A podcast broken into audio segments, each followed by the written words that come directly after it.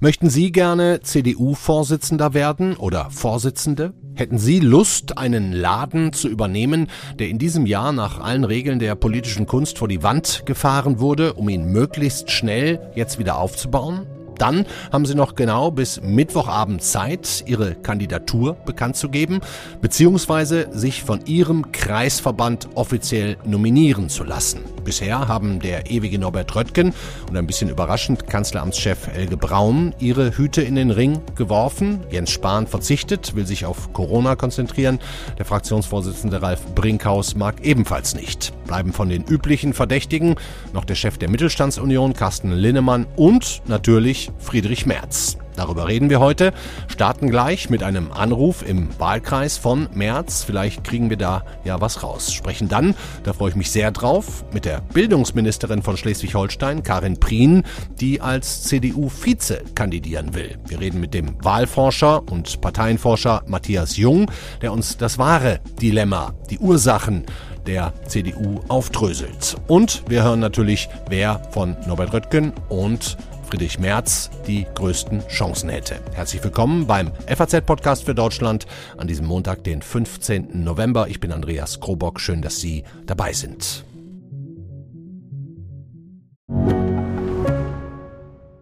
Mein Name ist Dr. Tillmann Rümenapf, niedergelassener Kinder- und Jugendarzt hier im Ennepe-Ruhr-Kreis. Die Einführung der Telematik sehe ich durchaus als Chance, aber aktuell fällt das System oft aus und es gibt viel zu wenig technischen Support. Dafür geht eine Menge Zeit drauf, in der ich die Kinder nicht genügend betreuen kann. Das muss sich ändern. Die besondere Nähe der niedergelassenen Haus- und Fachärzte ist in Gefahr. Was die Gesundheitspolitik jetzt dringend ändern muss, erfahren Sie auf rettetdiepraxen.de.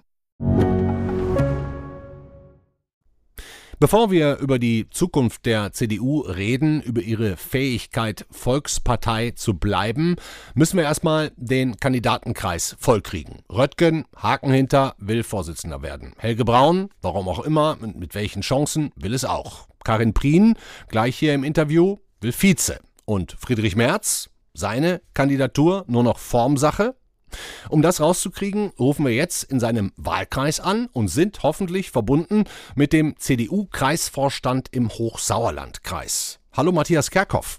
Hallo, guten Tag. Herr Kerkhoff, wir alle warten ja nur noch auf das offizielle Go von Friedrich Merz, dass er es zum dritten Mal versuchen will. Hat er Ihnen dieses Go inzwischen gegeben, sodass Sie ihn heute Abend auf Ihrer Kreisvorstandssitzung nominieren können?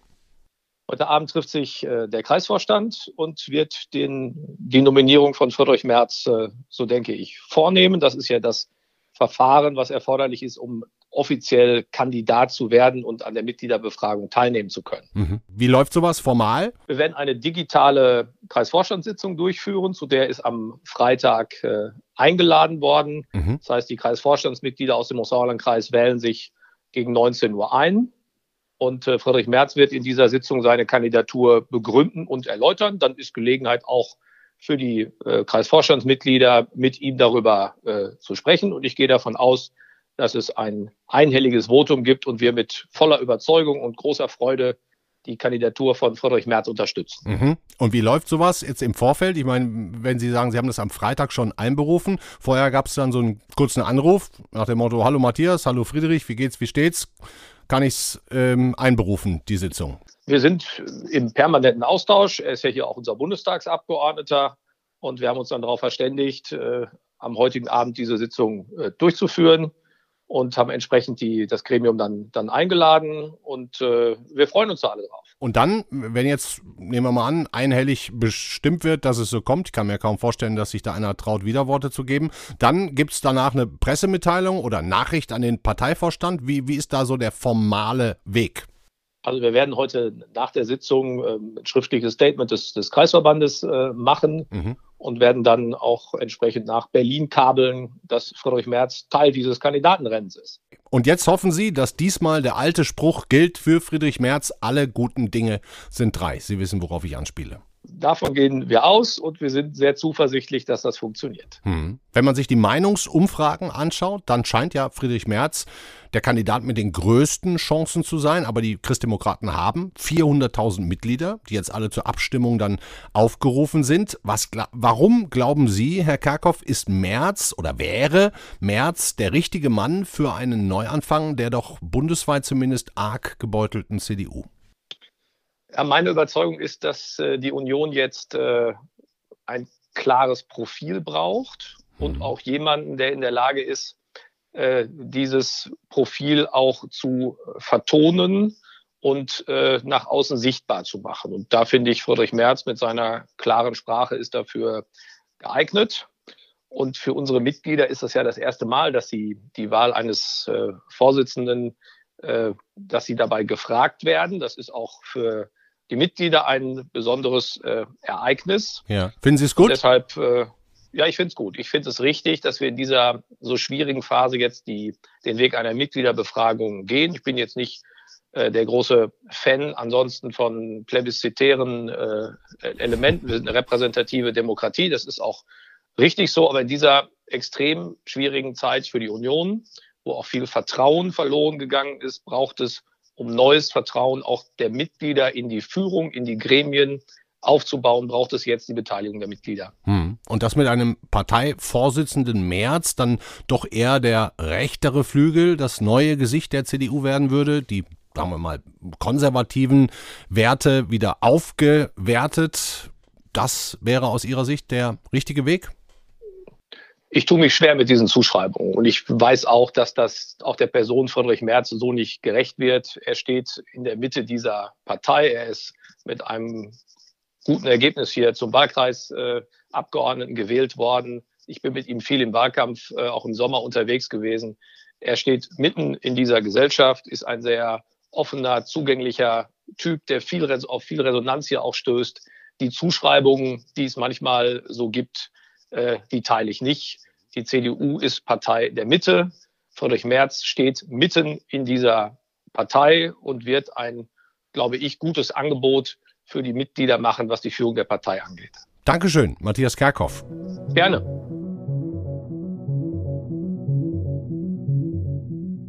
Jetzt ist es also raus. Auch Friedrich Merz wird neben Norbert Röttgen und Helge Braun kandidieren. Der Ablauf der Vorstandswahl ist in Corona-Zeiten gar nicht so einfach. Bis Mittwochnacht muss nominiert werden. Dann haben die Kandidaten zwei Wochen Zeit, sich vorzustellen, für sich zu werben. Und dann stimmen die Mitglieder bis zum 16. Dezember ab. Wenn es eng wird, gibt es nach Weihnachten nochmal eine Stichwahl. Am 21. Januar, dann müssen es noch die Delegierten auf dem Parteitag offiziell machen. Die Nachteile dieses Prozederes liegen auf der Hand, wie auch unser Berliner Büroleiter Eckhard Lose erzählt. Der CDU bleibt natürlich nicht besonders viel Zeit. Erstens mal sind sie sowieso jetzt in der dritten Runde, äh, sich einen neuen Vorsitzenden in Nachfolge von Angela Merkel zu suchen. Also das sollte schnell gehen. Außerdem stehen im nächsten Jahr Landtagswahlen an. Da muss man handlungsfähig sein und sortiert an der Bundesspitze. Und in der Kürze der Zeit ist es natürlich für unbekannte Gesichter wahnsinnig schwer, sich bekannt zu machen. Noch dazu wir ja jetzt eine Lage kriegen, wo wir nicht wissen, können die sich in einer echten Veranstaltung vorstellen, wo live alle da sind oder doch wieder nur äh, virtuell. Also deswegen, auch deswegen, gibt es wahrscheinlich eine ziemliche Konzentration auf altbekannte Gesichter, die zum Teil ja schon, wie Friedrich Merz, in der dritten Runde sich um den Vorsitz bemühen. Jemand aus den hinteren Reihen, ein neues Gesicht, hat also kaum Chancen, sich jetzt in dieser kurzen Zeit in den Vordergrund zu spielen. Der herbeigesehnte Neuanfang wird also mit alten Gesichtern versucht. Ein neues Gesicht allerdings, wenn man das überhaupt so sagen kann, das sich traut. Die einzige Frau in diesem Kreis der alten weißen Männer ist die schleswig-holsteinische Bildungsministerin Karin Prien. Die hat letzte Woche mitgeteilt, ja, ich habe Ambitionen. Ich bewerbe mich, allerdings nur für die Position der Vizevorsitzenden. Warum nicht direkt für den Vorsitz? Das können wir Sie jetzt fragen. Hallo Karin Prien. Ich grüße Sie. Warum also nicht direkt der ganz große Wurfversuch, Frau Prien? Weil das Prozedere Ihnen nicht genug Zeit für eine vernünftige Wahlkampagne lassen würde? Das stand für mich nicht im Vordergrund, sondern ist ja so, dass ich Bildungsministerin in Schleswig-Holstein bin und mhm. damit für Schulen, Hochschulen und auch für die Kultur zuständig bin. Und ich habe ziemlich viel Verantwortung jetzt auch im Rahmen der Corona-Pandemie, die ja überhaupt nicht abgeschlossen Absolut. ist. Und es ist einfach illusorisch, dieses Amt, das mich irgendwie 90 bis 100 Stunden die Woche in Anspruch nimmt, vernünftig neben der doch sehr anspruchsvollen Aufgabe der neuen Parteivorsitzenden auszufüllen. Das ist einfach eine realistische Betrachtung dessen, was möglich ist. Mhm. Und ich sage Ihnen ganz ehrlich, ich will an der Seite von Daniel Günther im Mai die Wahlen hier in Schleswig-Holstein mhm. gewinnen, denn das ist für die CDU natürlich auch von entscheidender Bedeutung. Absolut. Vier Landtagswahlen im nächsten Jahr, allesamt für die CDU wichtig.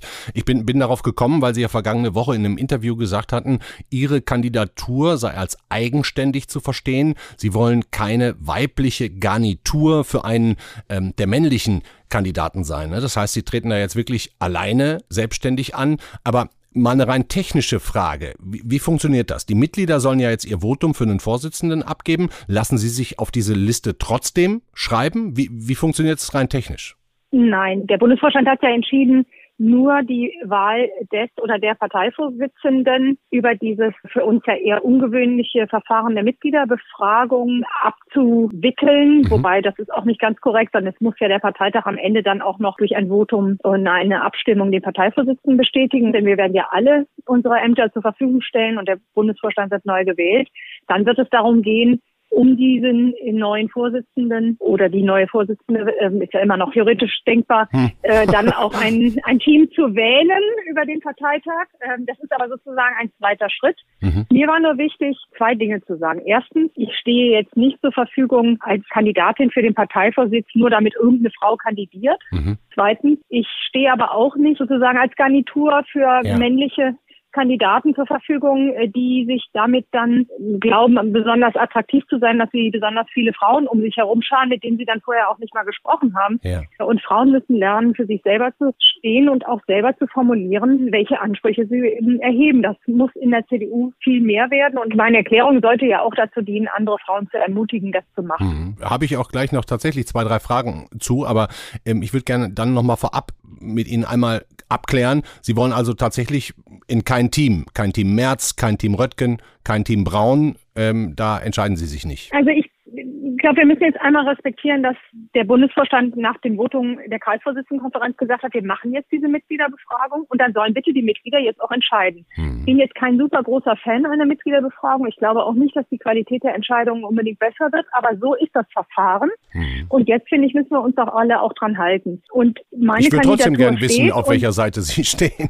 ja, das glaube ich. Ähm, aber davon nachdem wir ja bis jetzt gar nicht mal wissen, wer alles kandidiert, das werden wir ja zum Ende der Woche dann wissen, hm. ist es ein bisschen früh. Ähm, Mittwochabend da, ähm, ist, die, ist glaube ich, die Deadline. Ja, November. wenn wir das dann wissen, dann äh, werde ich mir das anschauen. Ich werde mir auch anschauen, hm. wer von den Kandidierenden auch für mich die Gewähr dafür bietet, dass er wirklich mit einem diversen Team antritt. Hm. Denn das wird am Ende die entscheidende Frage sein. Wird es möglich sein, über diese Mitgliederbefragung die Partei zu befrieden? Hm. Und es wird nur dann möglich sein, die Partei zu befrieden, wenn man da auch am Ende antritt mit einem Führungsstil und einer Art des Umgangs, anders als sie in den letzten Monaten und Jahren war. Hm. Und wenn es gelingt, dort wirklich Menschen zusammenzuführen, die vertrauensvoll aus allen Ecken des Landes, äh, auch mit Blick auf die Geschlechter divers.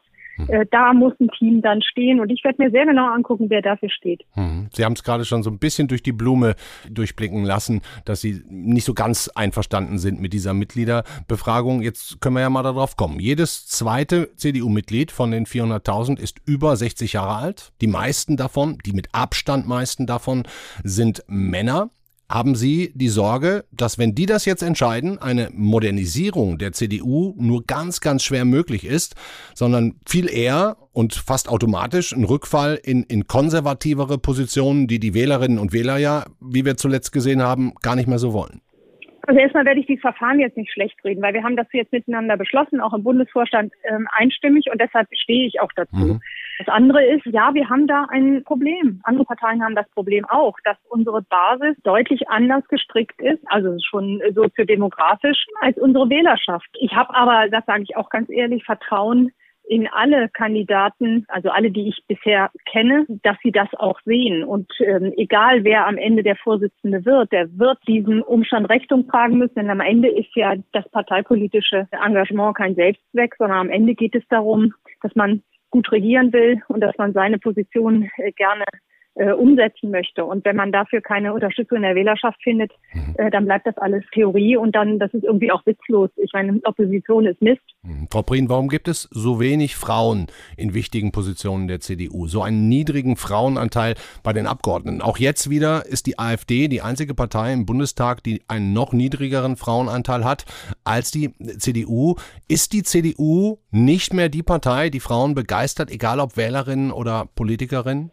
Naja, wir haben, ich könnte Ihnen jetzt erstmal erzählen, dass wir 18 Jahre eine Parteivorsitzende hatten, 16 Absolut. Jahre eine Kanzlerin, dass wir mit Annegret Karrenbauer ja auch eine weitere Parteivorsitzende hatten, dass wir mit Ursula von der Leyen die EU-Kommissionspräsidentin ständig sind. Also ich glaube, man muss da ein bisschen differenziert drauf schauen und ich will jetzt auch nicht aufmachen, wer bei der FDP alle an Frauen in den Verhandlungskommissionen sitzt, sind nämlich auch überschaubar wenige. Aber das ändert nichts daran. Wir sind im Augenblick für viele Frauen nicht attraktiv. Und das liegt unter anderem an der Art und Weise, wie wir unsere Parteiarbeit organisieren, aber auch wie wir miteinander umgehen.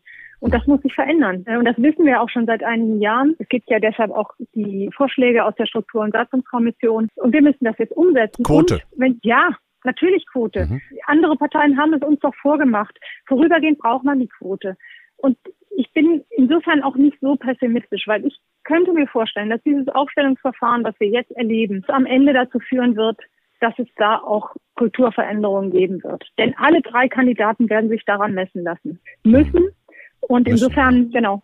Und ich bin jetzt von Grund auf ein zuversichtlicher, optimistischer Mensch, dass das auch angekommen ist in den Köpfen. Okay. Frau Prien, letzte Frage.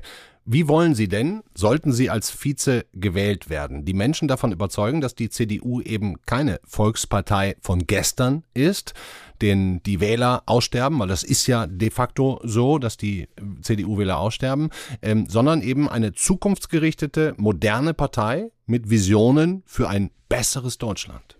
Also wir haben sozusagen Arbeitspakete auf den unterschiedlichsten Ebenen. Das fängt mit einem neuen Grundsatzprogramm. Sie wissen ja, das ist irgendwie von 2007, also ähm, ja. einfach zu alt. Wir brauchen Positionierung zu den großen äh, Zukunftsfragen, auf die wir bisher keine Antworten haben, jedenfalls keine ausreichenden. Und wir brauchen natürlich auch auf, mit Blick auf die Strukturen, wir haben eben schon mal über die Beteiligung von Frauen und Quote und so weiter gesprochen, auch junge Leute. brauchen wir ja. Antworten Genau, es geht auch um Menschen, die als Handwerker zum Beispiel äh, arbeiten oder äh, kleine Unternehmer sind, die auch viel zu wenig vorkommen bei uns. Es geht um Menschen, die aus den neuen Bundesländern äh, kommen und die endlich so wahrgenommen werden äh, wollen in ihrer besonderen historischen Sozialisierung, wie es ihnen auch eigentlich zukommen würde und wie es ihnen bisher nicht, nicht gelungen ist. Und da gibt es viele Dinge, die wir anders machen müssen. Und es ist am Ende eine Kulturfrage. Und es wird auch darum gehen, dass wir uns viel mehr gegenüber der Gesellschaft öffnen. Mhm. Wir müssen in die, in die wichtigen gesellschaftlichen Diskurse rein ja. und wir müssen überzeugen mit unseren besseren Angeboten. Und wir sind da träge geworden.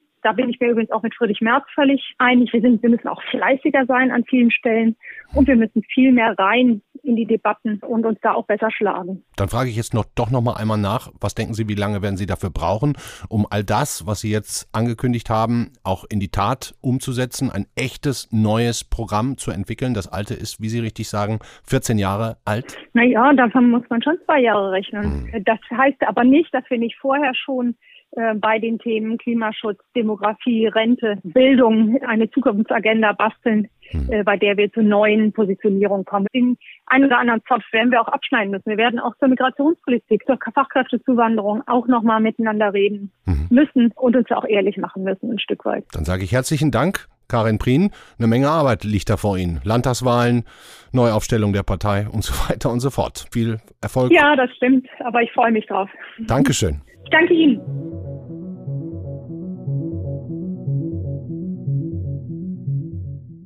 Karin Prien verliert also nicht ihren Optimismus und ihre Tatkraft. Geht ja auch nicht, wenn man ehrlich ist. Aber sie gibt natürlich auch offen zu, wie schwierig und steinig der Weg der CDU ist und auch noch werden wird. Und dass dieses Jahr 2021 für die Union insgesamt eher ein Desaster war, wissen sie natürlich selber auch ganz genau. Hätten sie einen einfachen Weg daraus, hätten sie ihn sicher längst eingeschlagen.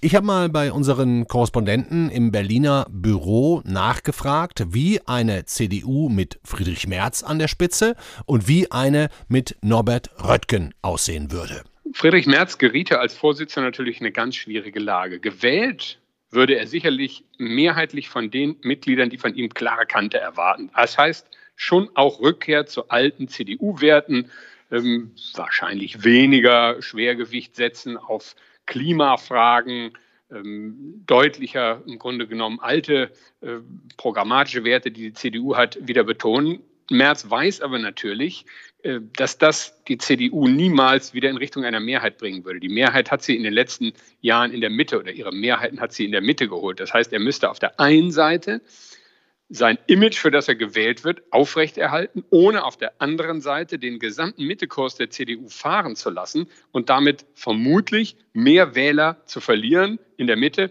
als er auf der rechten Seite gewinnen könnte. Es würde ein enormer Balanceakt. Norbert Röttgen steht für eine CDU, die vor allem grüne und sozialdemokratische Wähler wiedergewinnen will. Das sind in etwa die Leute, die der Union weggebrochen sind, als die Deutschen kapiert haben, dass die Merkel-Jahre vorbei sind. Aber andererseits ist Röttgen auch nicht einfach nur sowas wie Merkel 2. Ich würde zwei Unterschiede nennen. Erstens ist er ein gutes Stück grüner als Merkel. Das hat er schon als Umweltminister vor zehn Jahren gezeigt, als er möglichst schnell aus der Kernkraft raus wollte. Und er zeigt es heute wieder mit seinem Akzent auf Klimapolitik. Und der zweite Unterschied zu Merkel ist, Röttgen ist in der Außen- und Sicherheitspolitik so etwas wie ein Falke. Das waren Eckhard Lohse und Konrad Schuller. Schuller hat in der Sonntagszeitung gestern ein sehr interessantes Porträt über Röttgen geschrieben. Das hänge ich Ihnen auch nochmal in die Links.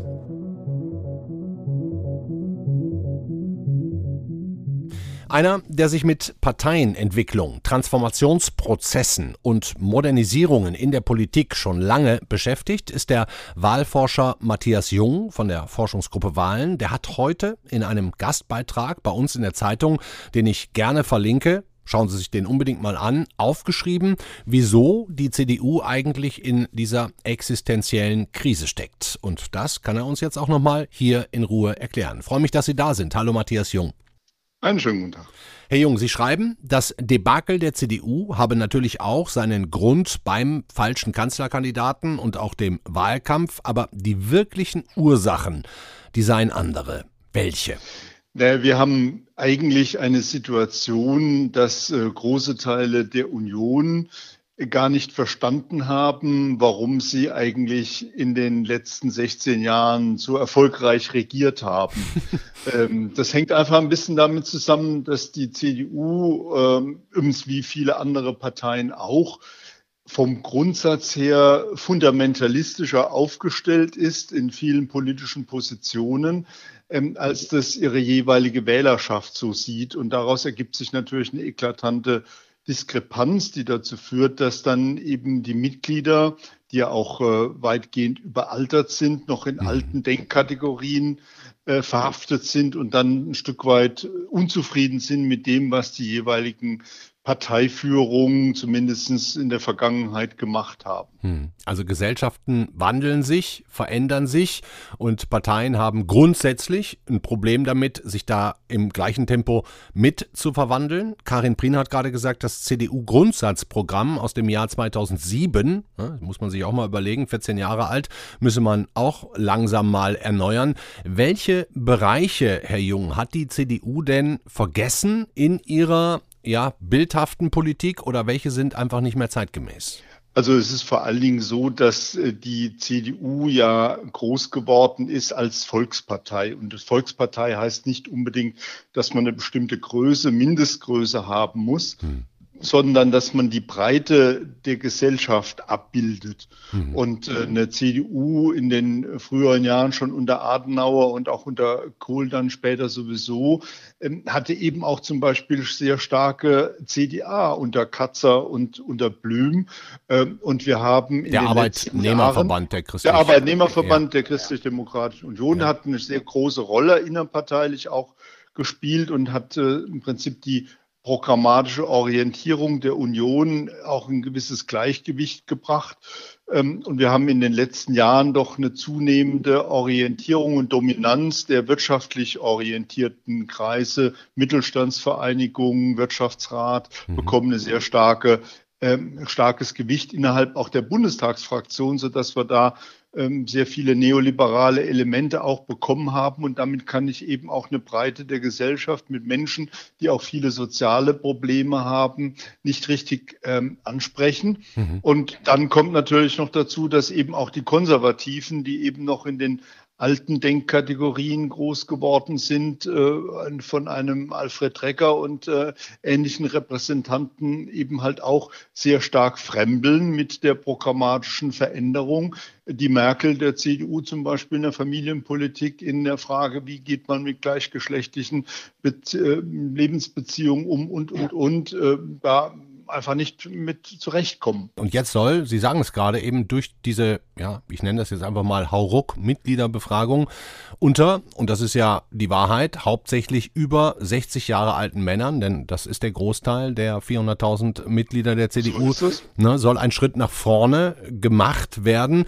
Wird da nicht eher ein Schritt zurück in alte konservative Denkmuster oder eben diese, wie Sie gerade gesagt haben, neoliberalen Denkmuster, die ja auch schon da sind, ist, ist nicht das, was zu erwarten ist? Das ist durchaus in der Tendenz zu erwarten. Es ist jetzt die Frage, was für eine Rationalität dann da ein Stück weit Platz greift. Aber die Versuchung liegt natürlich nahe. Man muss einfach sehen, ähm, die CDU ist ja lange als Honora Honoratiorenpartei äh, erfolgreich äh, in der Adenauer Zeit zum Beispiel und auch in den 60er Jahren noch äh, in der Regierung gewesen. Und sie hat sich erst dann in der großen Modernisierungsphase unter Helmut Kohl zu einer Mitgliederpartei entwickelt. Und in der damaligen Zeit, sozusagen in den 70er und 80er Jahren, äh, hat sie einen sehr großen Mitgliederzuwachs bekommen. Und diese damals in die CDU eingetretenen Wähler äh, Mitgliedermassen bestimmen nach wie vor heute äh, die Grundstruktur der Mitglieder äh, der CDU. Und in den Jahren später ist wenig dazugekommen, ähm, wie bei uns bei anderen Parteien oder bei anderen gesellschaftlichen Gruppen durchaus ähnlich. Aber jedenfalls haben wir hier weit über 60 Prozent, über, über die Hälfte über 60-Jährige. Und äh, in der Gesamtheit der Wählerschaft ist das eben, die sind, stellen über 60-Jährigen ungefähr ein Drittel da. Da sieht man schon mal, wie stark das altersmäßig auseinanderfällt. Hm. Und es hat natürlich auch mit, damit was zu tun, dass dann diese Menschen auch ein anderes Gesellschaftsbild aus ihren früheren Jahren mitgebracht haben, das dem Durchschnitts äh, der Wähler äh, einfach nicht mehr entspricht. Ja, also welche Resonanz wäre bei Wählerinnen und Wählern auf eine, sagen wir mal, konservativere CDU unter beispielsweise Friedrich Merz zu erwarten? Ähm, können Sie das in etwa abgleichen, wie viele Menschen in Deutschland so eine Politik wollen würden? Wäre das erfolgversprechend?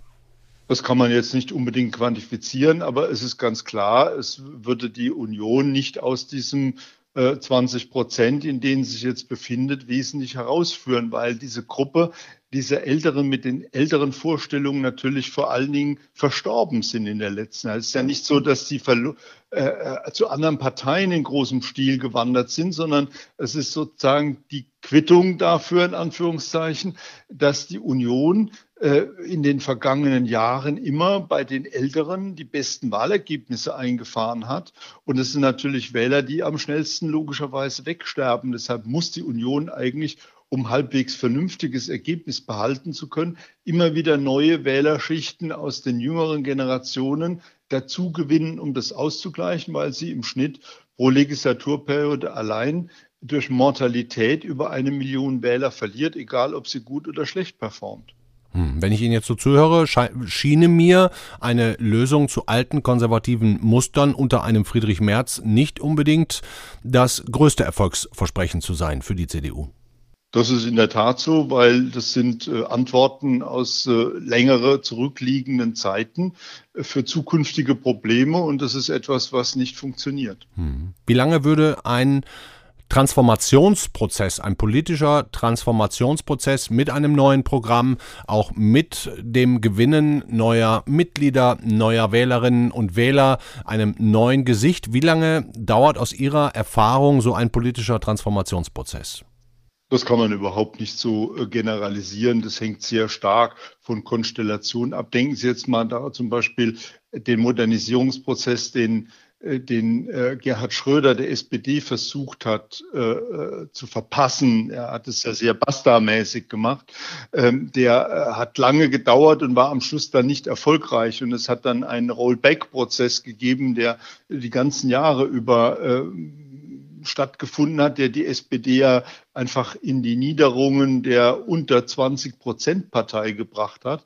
Und dann kommt mal wieder so ein, ein zufälliges, äh, eine zufällige Konstellation wie in diesem Bundestagswahlkampf, dass sich dann plötzlich eine ganz andere programmatische Präsentation der SPD ergibt mit schlechter Konkurrenz von den Grünen und der Union. Und plötzlich ist dann eben ein Olaf Scholz, der man vorher als Parteivorsitzender ganz bewusst abgelehnt hatte bei der SPD, jetzt mal zumindest mal für eine bestimmte Zeit der Dominierende, der in der SPD in eine ganz andere programmatische Zukunft führt, als es vorher absehbar gewesen ist.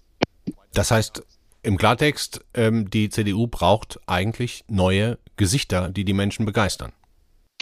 Die CDU braucht jedenfalls äh, einen Neuanfang, das ist gar keine Frage, weil natürlich äh, viele der Alten, die jetzt die Regierung gebildet haben, auch gar nicht mehr zur Verfügung stehen.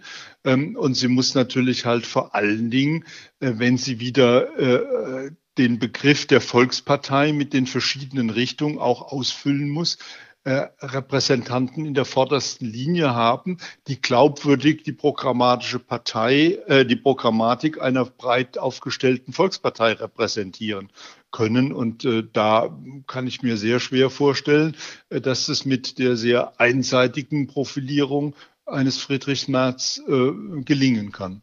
Dankeschön, Matthias Jung. Vielen Dank. Das war der FAZ-Podcast für Deutschland zum Wochenstart an diesem Montag, den 15. November. Hab eine Menge gelernt. Wird nicht einfach, der Transformationsprozess für die Christdemokraten, wenn sie ihn denn überhaupt richtig wollen. Ich denke schon, dass sie das wollen, denn egal wer da an die Spitze kommt, ob Röttgen oder Merz, beide haben laut Umfragen ja eindeutig die größten Chancen. Die werden schon wissen, dass es nicht mit alter Politik alleine geht, für alte Wähler alleine. Denn das hat uns ja der Parteienforscher Matthias Jung erklärt. Mit dieser Methode werden Wähler verloren. Den Text verlinke ich, habe ich schon gesagt, können Sie gerne nochmal in Ruhe nachlesen. Auch noch ein paar andere Texte stelle ich mit rein alles sehr interessant. Ich wünsche Ihnen erstmal eine gute Woche, guten Wochenauftakt. Morgen ist die Kollegin Katrin Jakob hier und die versorgt Sie mit den neuesten Nachrichten zur Pandemie. Bis dahin, ciao.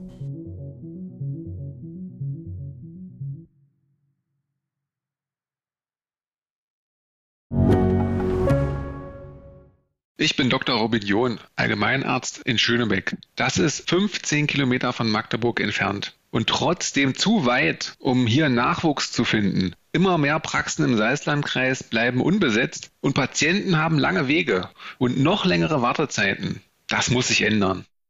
Die besondere Nähe der niedergelassenen Haus- und Fachärzte ist in Gefahr. Was die Gesundheitspolitik jetzt dringend ändern muss, erfahren Sie auf rettetdiepraxen.de.